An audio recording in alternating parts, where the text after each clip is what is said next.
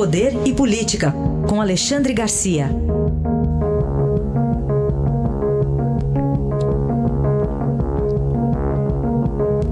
Alexandre, bom dia. Bom dia, Raíssa. Bom dia, Carolina. Bom dia.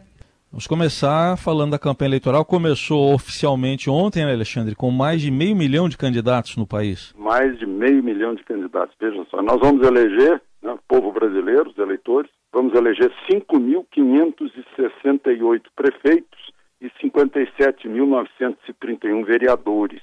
Agora eu queria chamar a atenção dos eleitores que eles não vão eleger apenas esses, vão escolher também aí secretários municipais, uns 60 mil no mínimo, né, que, que são de, de, de livre escolha do prefeito, sem precisar de concurso.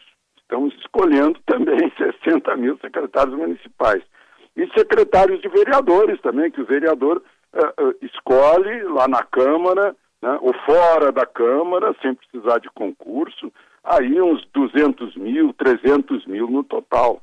Então não é só 57.931 vereadores, 5.568 prefeitos e outro tanto de vice. É também um monte de gente, umas 500 mil pessoas por aí, que nós vamos escolher de modo indireto, porque vamos dar poder a prefeitos e vereadores de escolherem os seus, os seus secretários. Então, a gente tem que pensar mil vezes antes de decidir o voto. Né?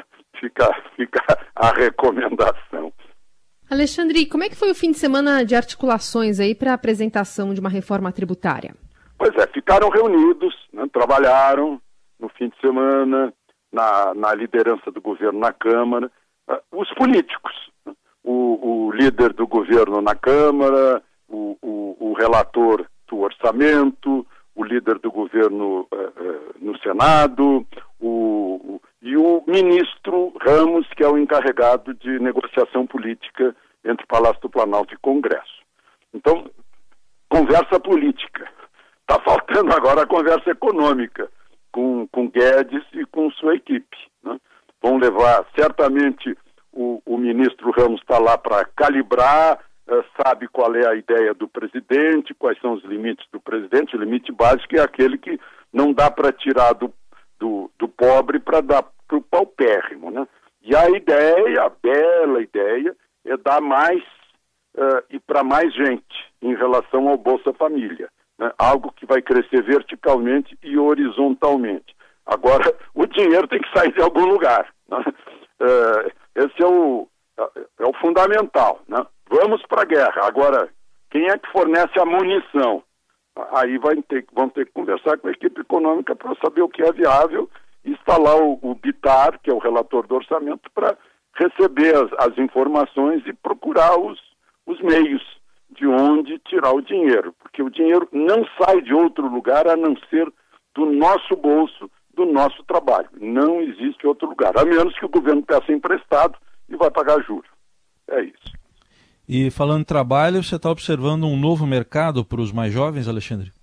Pois é, eu lembro da minha, da minha juventude em que a gente estava muito preocupado com o êxodo rural. Os jovens que saíam para a cidade, iam estudar na cidade e lá ficavam, não voltavam.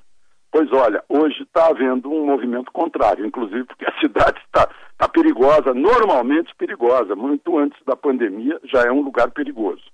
E cada vez mais os jovens estão se formando em ciências que são aplicadas ou aplicáveis uh, no agro. Né? Desde, desde o mundo digital ao, ao tradicional, a tradicional agronomia, veterinária, ciências biológicas, está havendo uma, uma demanda grande, um interesse grande do jovem. Eu vi agora a, a senhora Tereza Vendramini, que é presidente da Sociedade Rural Brasileira, ela assumiu a federação das, uh, das sociedades rurais do Mercosul, Mercosul inteiro. E o primeiro apelo dela no dia da posse, preciso de jovens, né? preciso de jovens para a gente tocar a produção de alimentos. Então, e o Brasil está com um potencial aí enorme, né, de superpotência produtora de alimentos, e, e, os jovens da cidade vão olhar para a mesa, vão olhar para o balcão do supermercado e vão se perguntar de onde é que sai isso, né? É um, uma grande oportunidade de trabalho para os jovens é, à terra. Né? Agora, a partir desse, desse impulso que o agro recebeu, sustentando o país em momento de crise. Este foi Alexandre Garcia, que volta amanhã ao Jornal Eldorado. Obrigado, até amanhã. Até amanhã.